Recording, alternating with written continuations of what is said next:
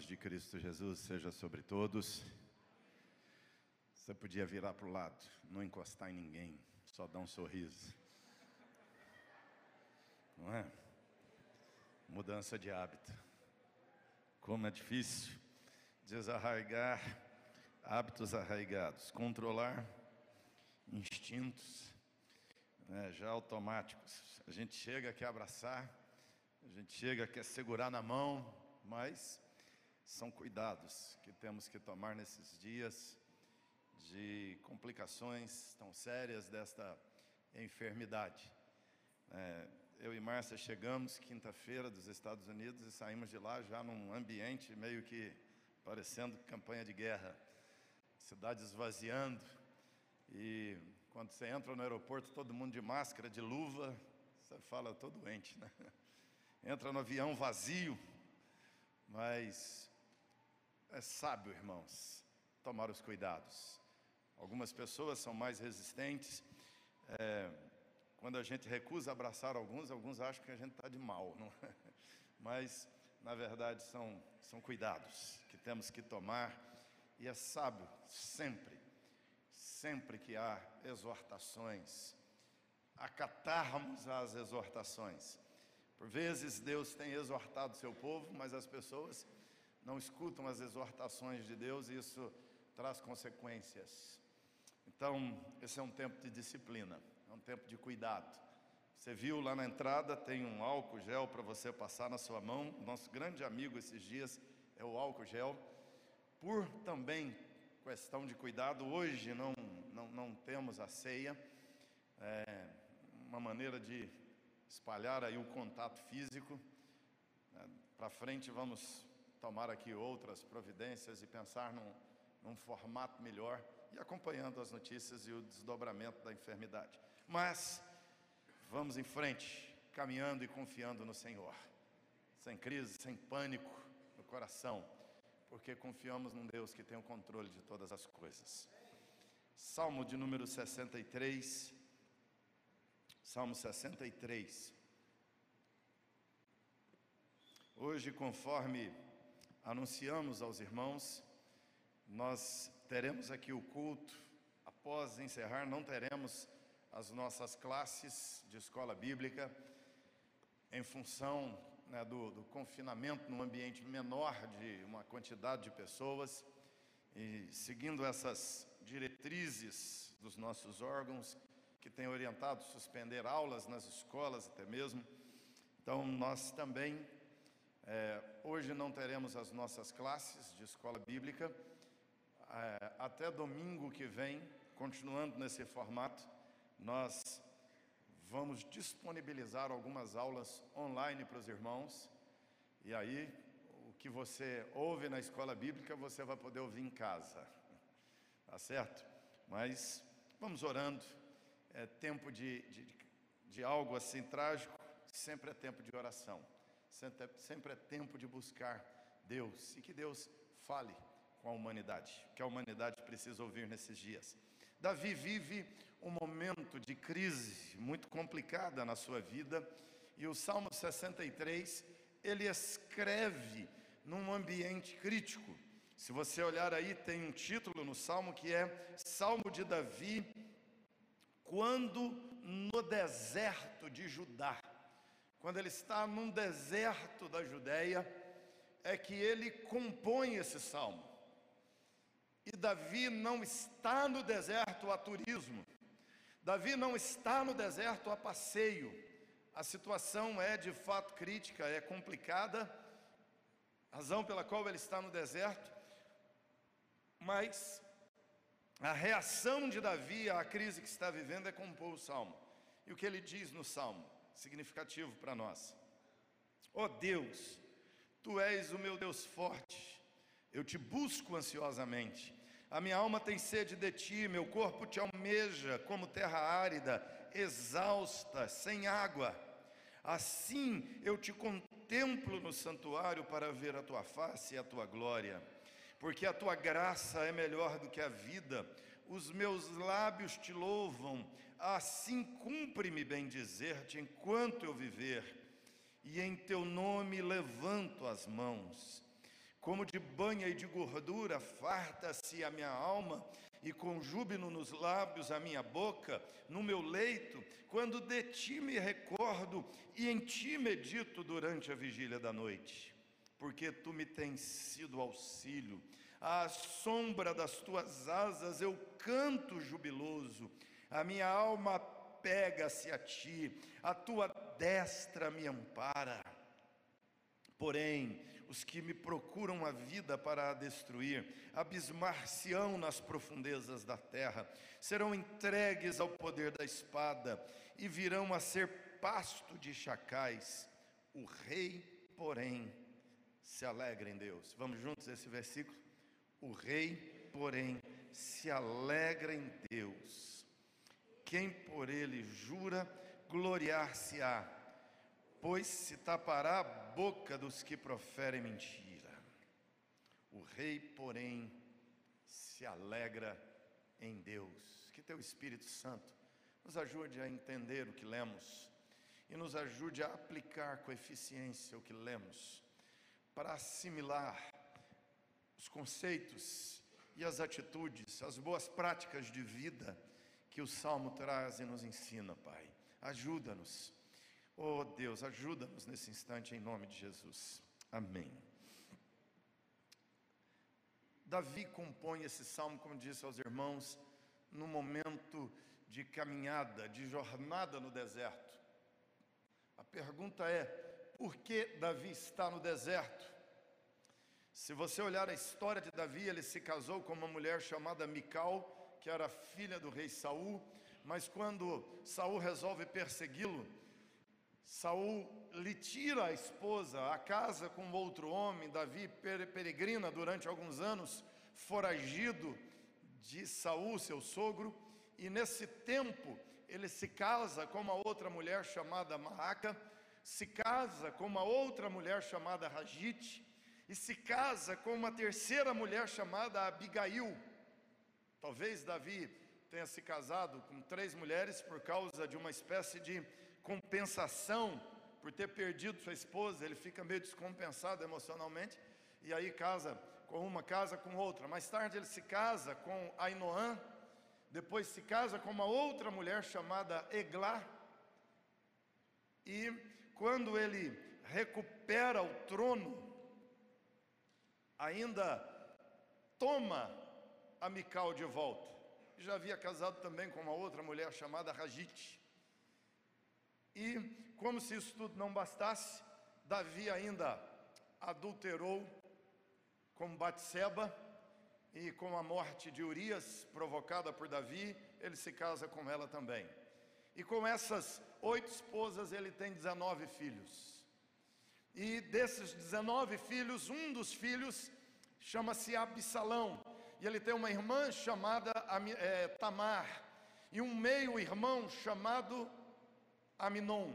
Esse meio-irmão chamado Aminon, filho de outra mãe, se apaixona por Tamar, quer possuir Tamar, ela não permite, ele então a força e a estupra, e depois de estuprá-la, ele a joga na rua e ela rasga a roupa e desfila pelas ruas da cidade com a roupa rasgada, e todo mundo sabe que significa que a princesa foi estuprada, e estuprada pelo próprio príncipe escândalo na família real.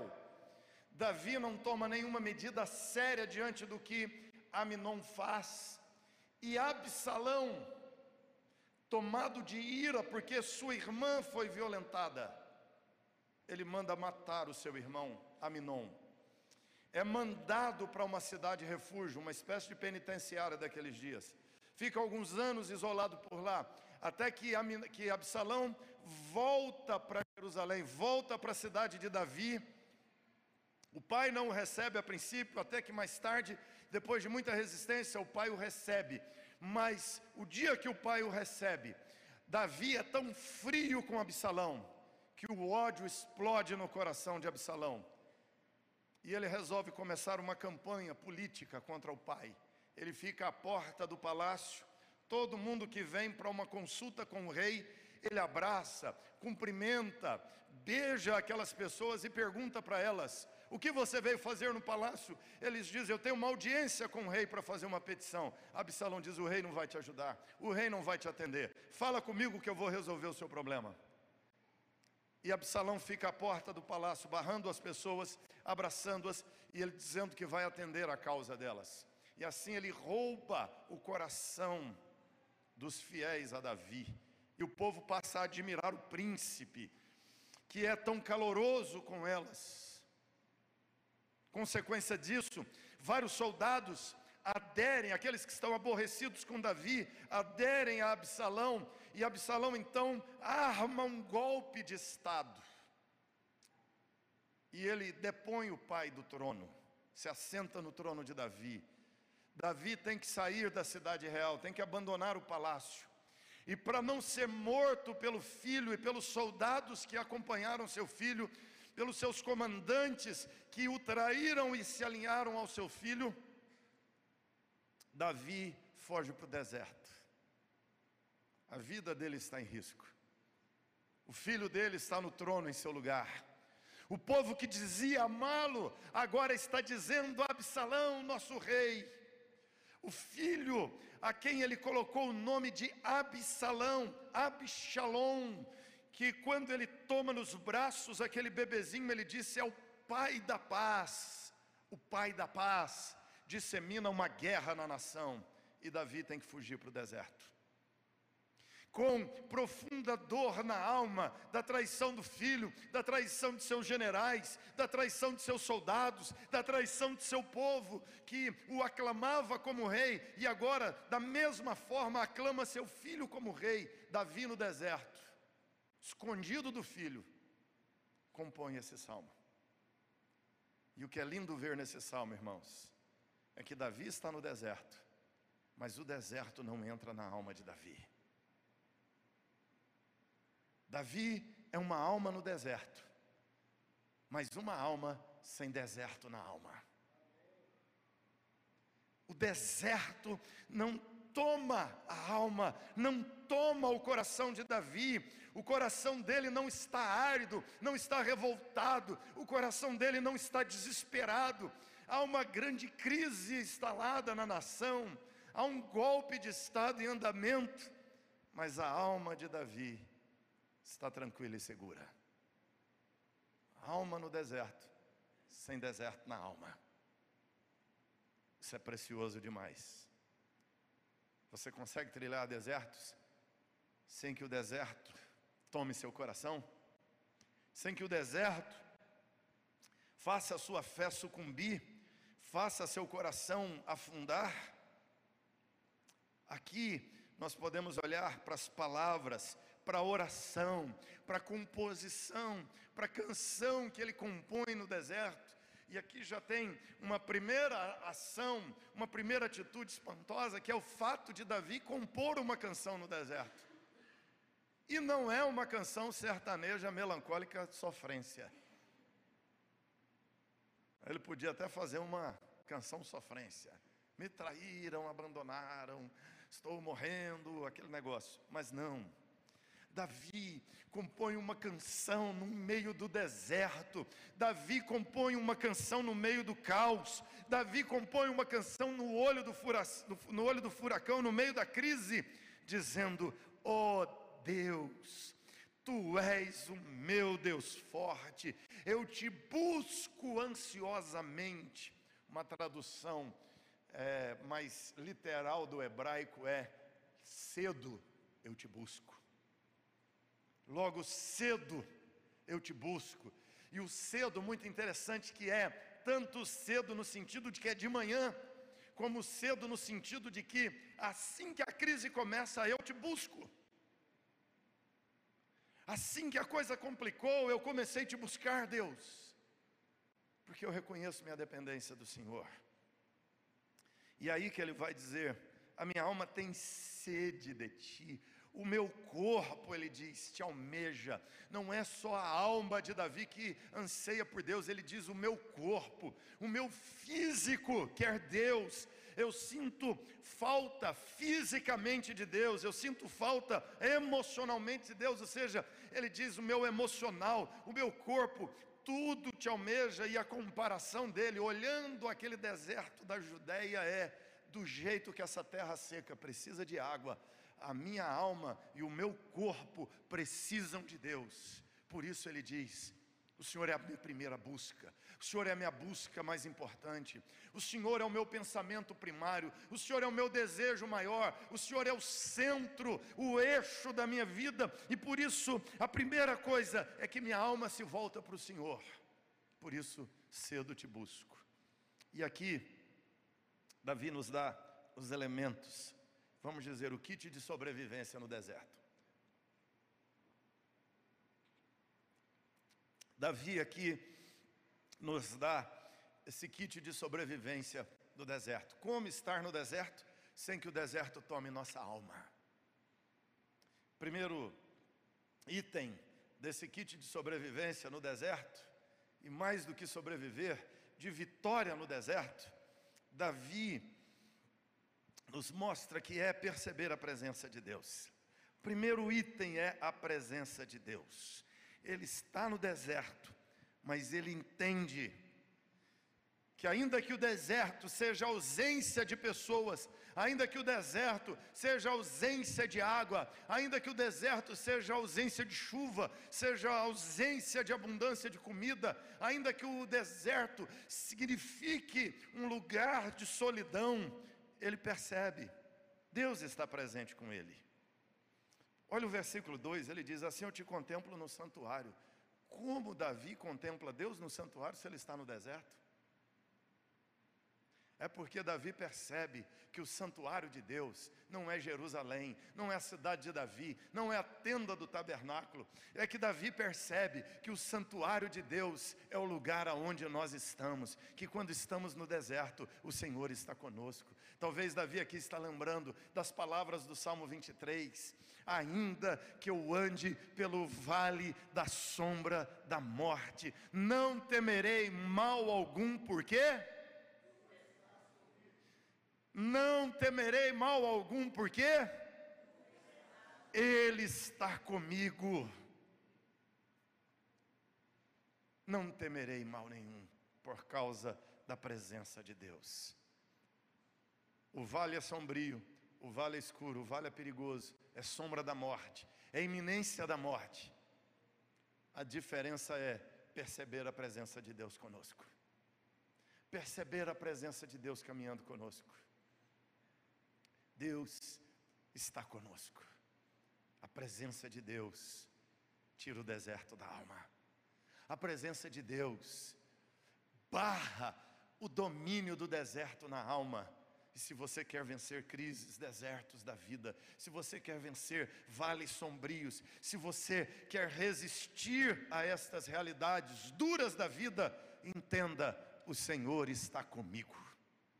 Por vezes, quando nós temos as crianças, os filhos pequenos, eu me lembro bem de várias vezes as crianças lá do quarto acordarem assustadas, tudo escuro. Às vezes uma chuva forte, trovões fazendo o chão balançar, a luz acaba, tudo escuro, ambiente sombrio, assustador, relâmpago forte, as crianças acordam. E lá do quarto, você escuta uma vozinha dizendo assim: Pai! Aí você fala: O quê? O menino não fala nada e volta a dormir. Por quê? Porque o Pai está presente. Somos nós no deserto. O que você tem que fazer é dizer, Pai. E Deus vai dizer assim: aqui, estou aqui. Você não está sozinho no deserto. Pode descansar a alma. O teu Deus está com você no deserto. Teu Deus não te abandonou no vale da sombra da morte. A presença de Deus é preciosa. Você precisa perceber que o Senhor está conosco. Nos momentos bons de pasto verdejante, água tranquila, mas o Senhor está conosco no vale da sombra da morte. No olho do furacão, o Senhor está lá conosco no meio da crise. Ele diz: Eu contemplo Deus no santuário dele, estando no deserto. E ali ele vê a força e a glória de Deus. Ele diz: a força é o poder, a capacidade de Deus de realizar as coisas. A glória de Deus aqui, a palavra cabode que ele usa, significa a abundância de Deus. É interessante. Ele está no deserto, é lugar de escassez. Mas ele diz: a glória de Deus está comigo. Eu tenho tudo o que eu preciso. Abundância no deserto. Segundo item do kit aqui de sobrevivência, ou de vencer no deserto, é a graça de Deus. Davi vai dizer: porque a tua graça é melhor do que a vida. A graça de Deus, é lembrar da graça de Deus, é estar no deserto, mas lembrar que Deus é gracioso, a graça, ele está dizendo, é melhor do que a vida, é melhor do que os prazeres, é melhor do que o melhor da vida, quer seja uma, quer sejam atividades, bens, prazeres, tudo que a vida traz, o melhor da vida é a graça, porque a vida sem a graça não tem graça. O melhor da vida é a graça. Davi diz: a graça é melhor do que a vida. Morrer mas morrer na graça de Deus, morrer alvo da graça de Deus, morrer al, alcançado pela graça de Deus é salvação, mas viver sem a graça de Deus é perdição. Então ele diz: a tua graça é melhor do que tudo que há de melhor da vida. Viver é bom, comer é bom, não é? Você gosta de comer, não gosta? já está aqui pensando no almoço. Acabou de tomar o café. Pensando no final do domingo, dia de pizza. Comer é bom, mas a graça é melhor do que comida. Passear é bom, mas a graça é melhor do que passeio. Amar é bom, mas a graça é melhor do que o amor e as relações interpessoais. A graça é melhor do que a vida. Davi perdeu o respeito do filho, Davi perdeu a admiração da nação, Davi perdeu o trono, Davi perdeu o prestígio, Davi perdeu o dinheiro. Mas Davi está olhando e dizendo: Deus, eu continuo alvo da tua graça, e a graça é melhor do que o trono, é melhor do que o poder, a graça é melhor do que a admiração dos homens, a graça é melhor do que a vida, a graça é o melhor da vida. E você precisa entender: você tem a graça de Deus sobre você. Você pode perder dinheiro, você pode perder pessoas, você pode perder saúde, você pode caminhar, trilhar os piores desertos da vida, mas a graça de Deus é sobre você, lembre disso. A graça nos acompanha na travessia do deserto. Foi a graça de Deus que fez Deus colocar nuvens e coluna de fogo sobre Israel no deserto. Mas Deus não os tirou do deserto os conduziu no deserto com nuvem e coluna de fogo.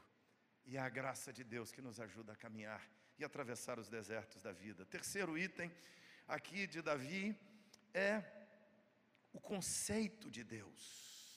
A presença, a graça de Deus, a verdade sobre Deus, o conceito de Deus, a boa teologia no meio do deserto. O que te ajuda na travessia do deserto é uma boa teologia. Uma boa teologia te ajuda nos dias de crise.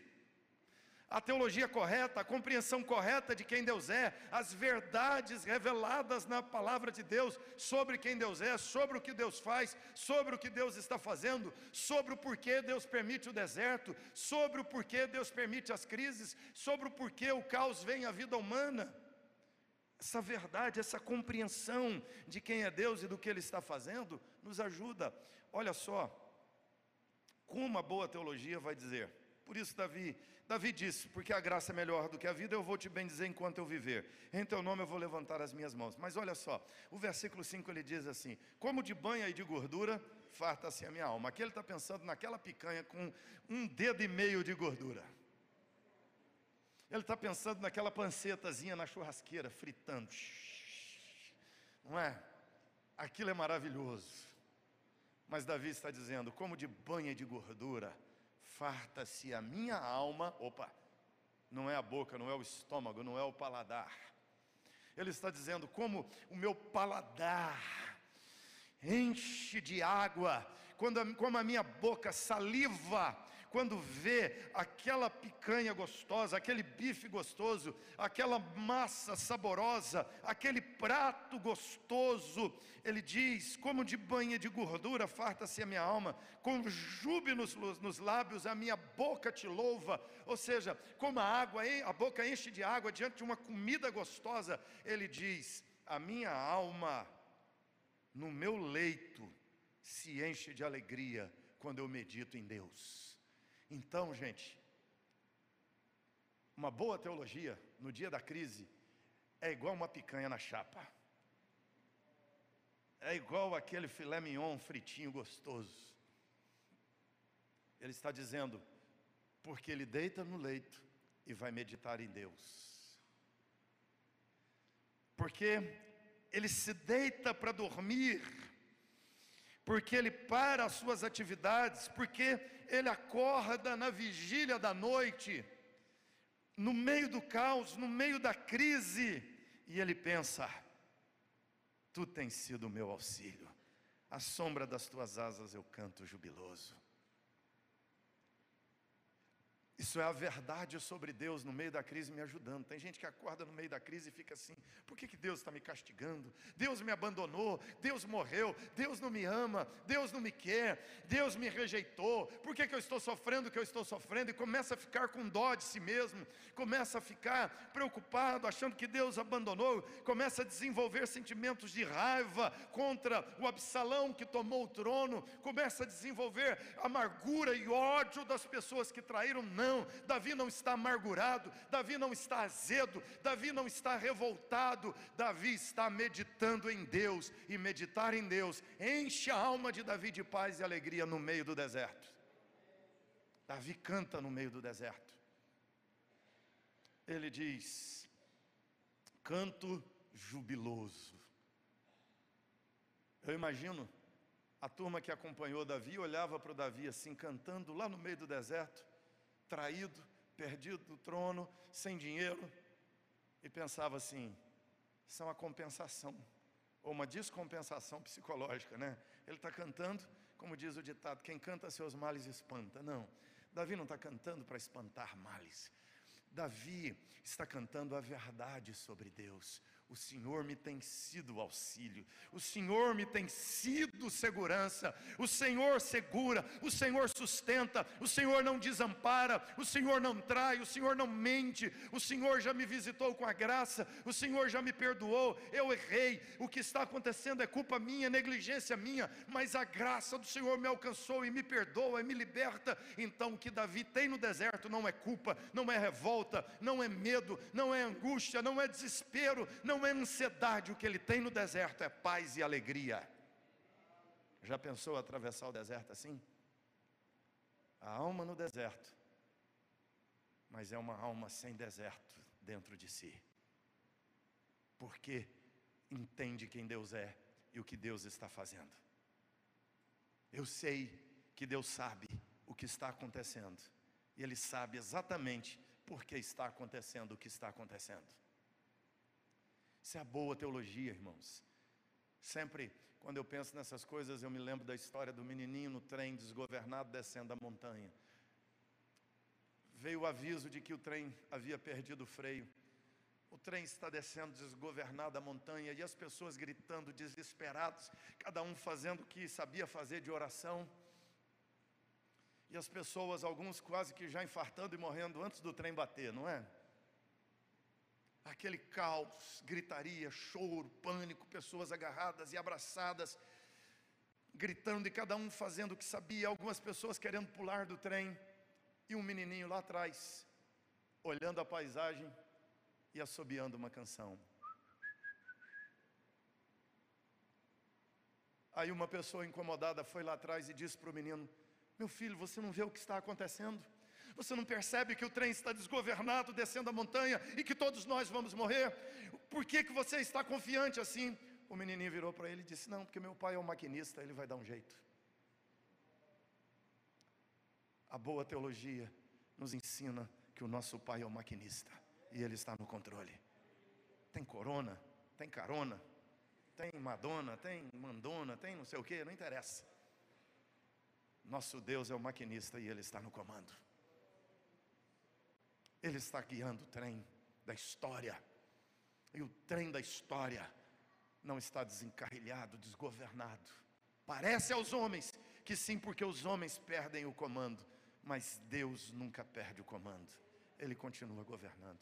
É por isso que Davi canta no deserto. É por isso que o deserto não toma a alma de Davi.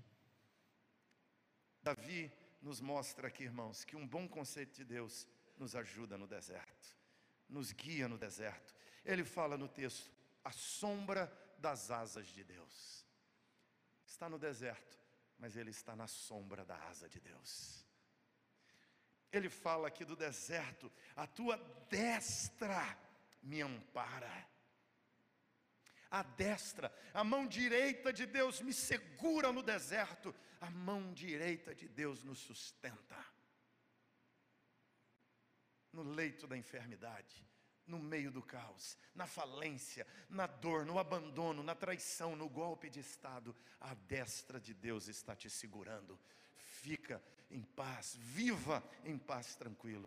E aí ele diz: e o problema dos inimigos, Deus vai resolver. Os que me procuram tirar a vida vão se abismar na hora certa. Serão entregues ao poder da espada, virar, é, virarão pasto de chacais.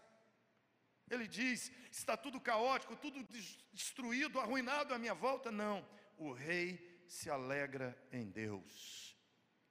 Quem por ele, por Deus jura, gloriar-se-á, porque Deus vai tapar a boca dos que proferem mentira. Se há golpes, se há armações, se há esquemas para prejudicar, nós nos gloriamos no nosso Deus que governa a história.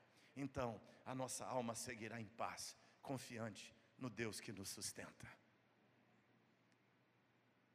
Nós vamos olhar na história bíblica, nós vamos ver, irmãos, que Abraão peregrinou no deserto, que Isaac cavou poços no deserto, porque viveu por lá, que Jacó peregrinou no deserto.